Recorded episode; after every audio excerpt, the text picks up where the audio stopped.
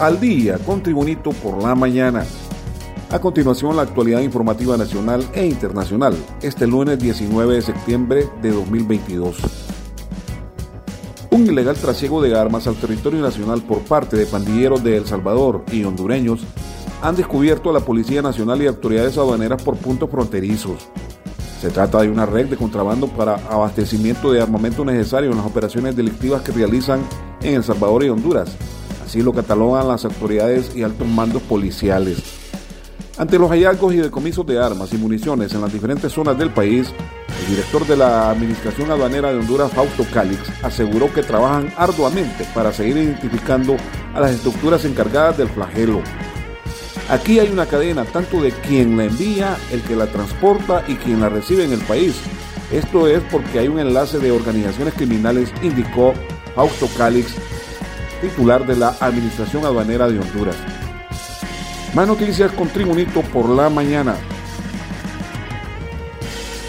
Un total de 165 familias fueron evacuadas la tarde de ayer de un total de 260 viviendas afectadas por un deslizamiento de tierra en las colonias Guillén y Nueva Santa Rosa de Tegucigalpa, según recuentos de la alcaldía municipal.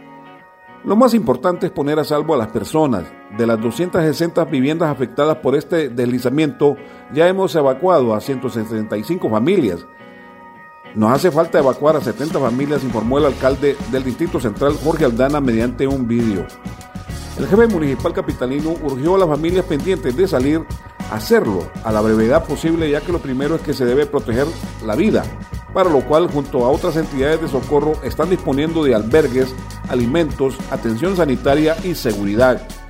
La semana anterior se reactivó la falla geológica de la colonia Guillén debido a la saturación del terreno, luego de las intensas lluvias que han azotado la capital y el resto de Honduras, producto de la temporada invernal abundante en aguaceros. Continuamos con las noticias en Tribunito por la mañana. La Cámara de Comercio e Industrias de Tegucigalpa se sumó este fin de semana al llamado de auxilio en favor de los vecinos afectados por la falla geológica en las colonias Guillén, Villa Delmi, Nueva Santa Rosa y Cerrito Blanco.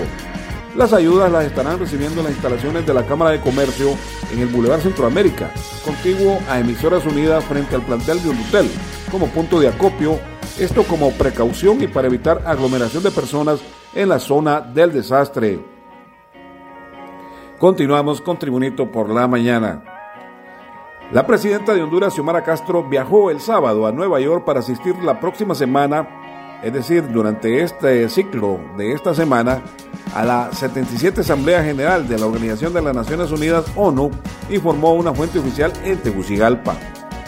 Acompañan a Castro su secretario privado Héctor Manuel Zelaya, el canciller Eduardo Enrique Reina, la secretaria de Agricultura y Ganadería Laura Suazo y el titular de Educación Daniel Esponda.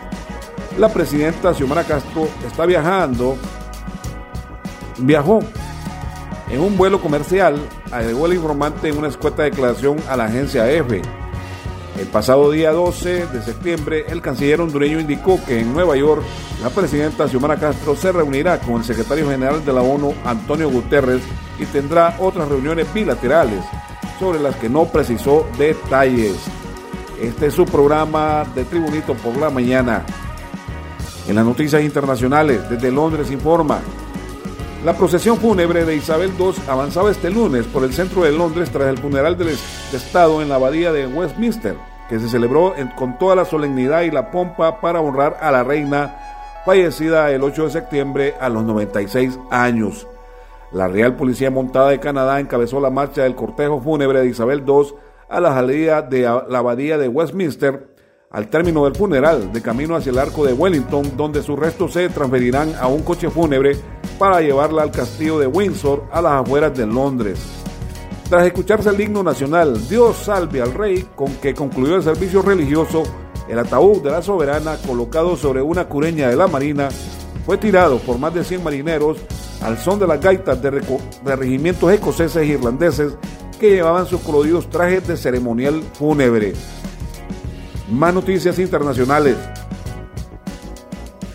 Desde Taipei, Taiwán, una serie de réplicas sacudió el lunes del sureste de Taiwán, incluyendo un sismo de 5,5 grados de magnitud sentido en Taipei, un día después de que un poderoso terremoto dejó un muerto y 150 heridos.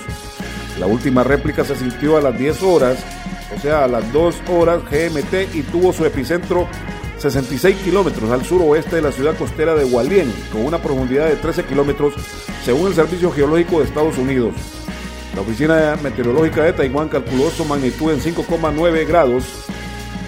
El sureste de Taiwán es una zona rural y poco poblada y ha sido estremecida por numerosos sismos desde el sábado anterior. En información deportiva, el Club Deportivo Olimpia sumó tres importantes puntos al vencer 2-0 al Vida en un buen partido disputado en el Estadio Nacional de Tegucigalpa y que cerró la jornada 10 del torneo Apertura de la Liga Nacional del Fútbol Profesional Hondureño. Con este resultado, Olimpia es líder al acumular 21 puntos, mientras el Vida se queda en la tercera posición con, 21, con 20 puntos.